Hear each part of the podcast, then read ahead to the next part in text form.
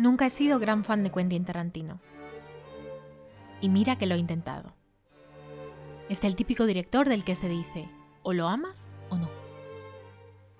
Y yo soy del segundo grupo. La única película que me gustaba era Abierto hasta el amanecer. Pero para mi sorpresa, Tarantino no es el director, sino el guionista. Y aunque sigue siendo bastante surrealista, siempre me han podido las películas de vampiros. Al darle una oportunidad a Malditos Bastardos, he descubierto que esta también me gusta. No es ni mucho menos mi película favorita, pero me gusta. Y sobre todo, me parece muy curiosa.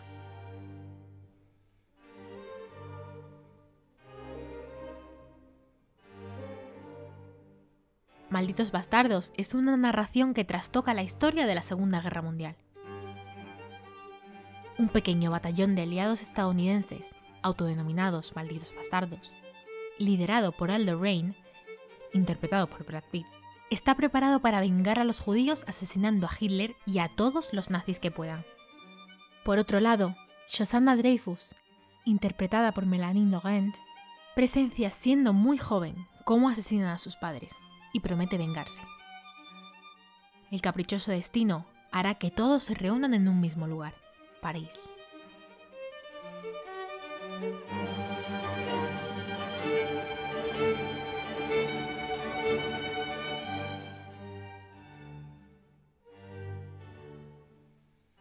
La película cuenta con 13 premios de cine, entre ellos un Oscar, un Globo de Oro y un BAFTA, y estuvo nominada en 2009 a más de 40 premios. Pero parece que tiene la misma cantidad de amantes que de detractores.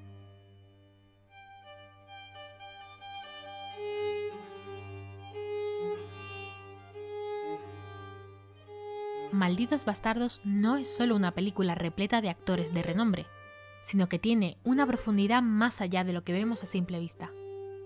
Por eso es interesante dejar a un lado la fantasía visual para centrarnos en desmenuzarla y comprender por qué esta película es tan curiosa.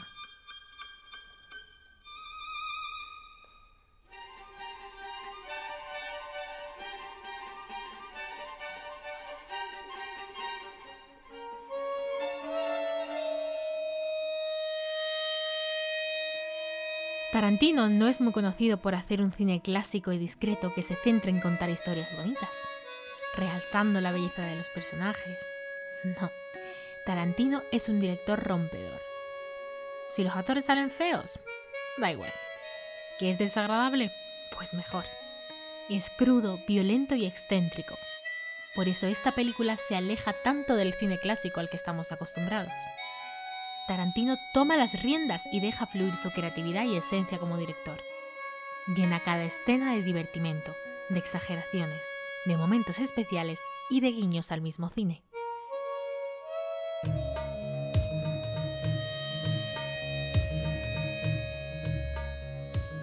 Esto último que hemos comentado es, para mi gusto, lo más interesante que tiene esta película. La intertextualidad entendida como la presencia clara en una obra de otras obras mediante alusiones, referencias y citas. Es una manera de llamar la atención a aquellas personas amantes de un arte para que lo vean identificado en otro producto.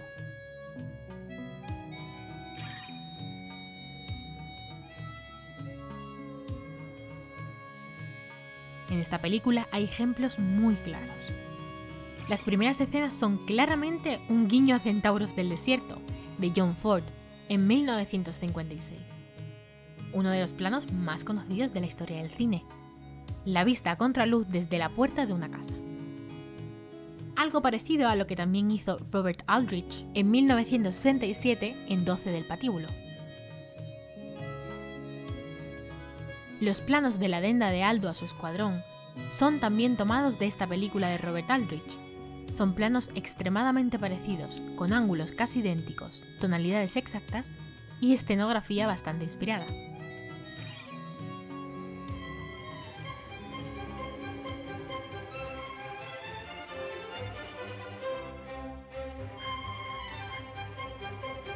Pero Tarantino no solo usa esta intertextualidad para crear escenas y planos, sino que también lo hace para dejar un sendero de miguitas para llevar a los espectadores a comprender qué está ocurriendo. Pero sobre todo, qué va a ocurrir. Un ejemplo es la presentación de Shosanna Dreyfus. Cuando ésta está colocando la cartelera en su cine, se le acerca un soldado alemán muy cinéfilo. En ese momento aparece el cartel de la película francesa de 1943 El Cuervo, en el que la madre de un hijo asesinado consigue su venganza. Pero esta no es la única referencia, sino que en esa misma escena, Shosanna cambia el cartel del cuervo por el de la película El infierno blanco de Pitts cuyo rol protagonista es el de una mujer fuerte y empoderada, al igual que lo es ella.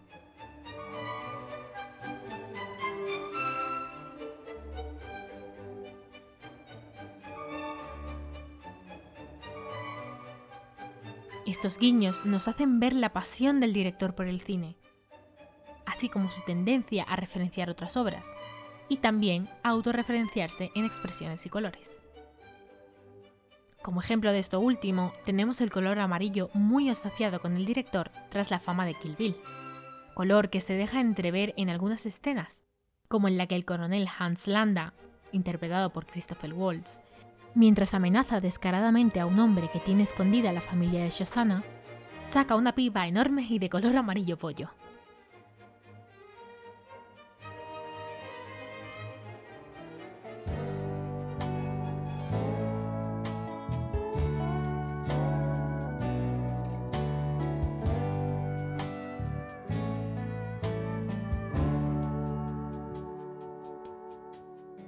Esto es a lo que podemos llamar un pastiche, una combinación magistral de elementos ya existentes para crear algo nuevo y original. Esta es una habilidad que sin duda es muy característica de Tarantino. Otro elemento a considerar de este film es la tendencia por reescribir la historia. El director se toma la libertad creativa de tomar un hecho horrible y remarcable de la historia mundial para hacer de este una historia irónica, rocambolesca, cruda y de excesos. Es remarcable cómo le da a todo una vuelta y te cuenta el fin de la Segunda Guerra Mundial como una historia de doble venganza.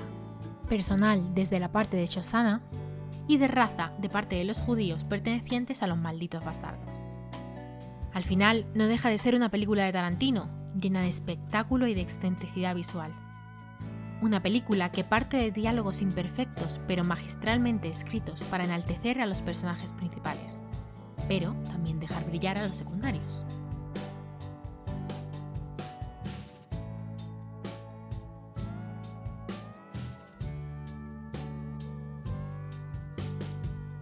Para mí, la clave de esta película no es otra que sus maravillosos personajes.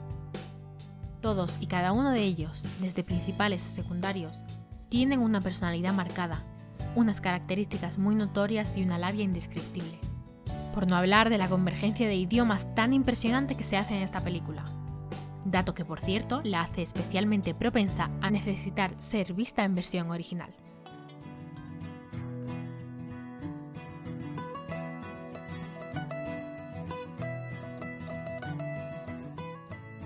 Por último, pero no menos importante, no podemos terminar sin mencionar la fusión de géneros cinematográficos de este film, característica muy propia también del cine de Tarantino.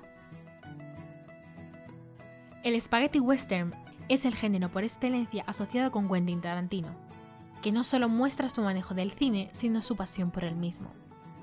Este género, desarrollado por directores italianos, hace alusión al western europeo y se caracteriza por tener una estética naturalista, intentando ser estilizada y sucia al mismo tiempo. Cuenta con personajes duros y morales que se alejan de la romantización del héroe clásico. La temática de las películas relacionadas a este género giran en torno a un drama moralista que puede partir de la venganza, el amor, la muerte.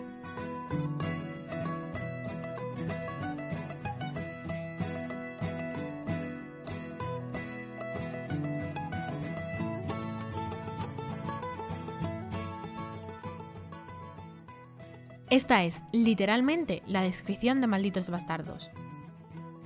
Pero no solo por la realización de la propia película, sino también por su banda sonora.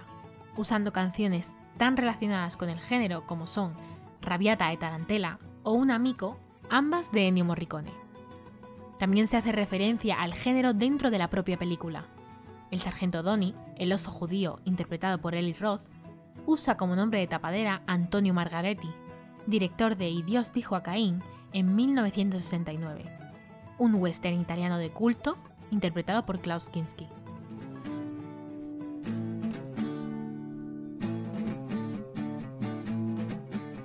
Por no mencionar el propio nombre de la película en versión original, Inglorious Bastards. Sí, habéis escuchado bien, la falta de ortografía es un sello estilístico de mano del director. Pero lo importante no es eso, sino que este film tiene una película casi homónima, The Inglorious Bastards, en castellano, que se pierde un poco el significado, Aquel maldito tren blindado, dirigida por Enzo Castellari.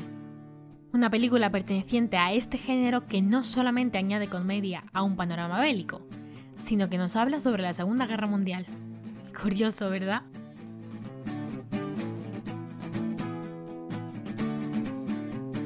Pero claro, ¿qué sería de una película de Tarantino sin más géneros?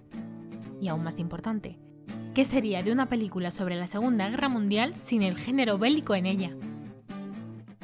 Malditos Bastardos tiene continuas referencias a este género, desde la propia y ficticia película proyectada al final del film, Orgullo de una Nación, pasando por el cartel que Shosanna tiene en su cine, El infierno de Pitts Paloo, hasta las referencias a la propia propaganda nazi.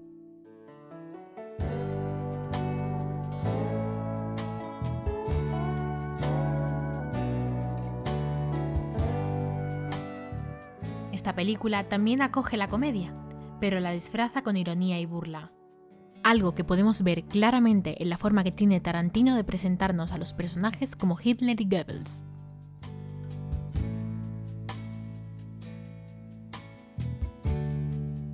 El drama está también muy presente en este film.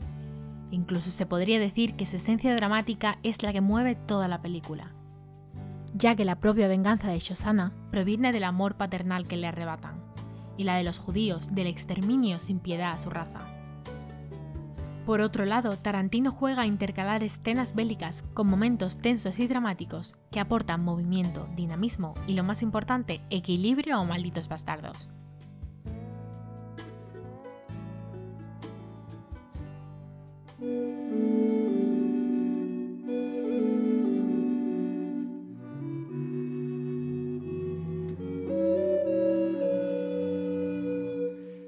Para terminar, me gustaría añadir un poco de crítica personal, pues al no ser yo una gran fan del director, creo que puedo aportar otro punto de vista.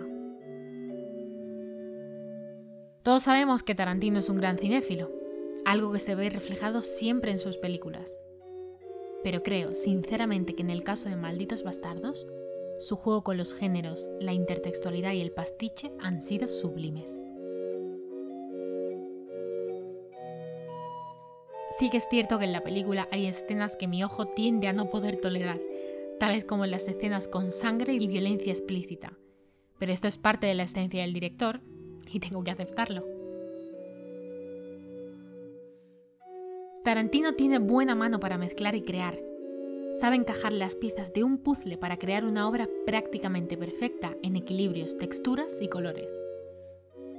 Nos enseña que el cine puede ser tanto un divertimento, para las personas que lo consuman con este fin, como un producto intelectual para aquel que quiera desmenuzar las dos horas y media de recorrido que Tarantino nos regala.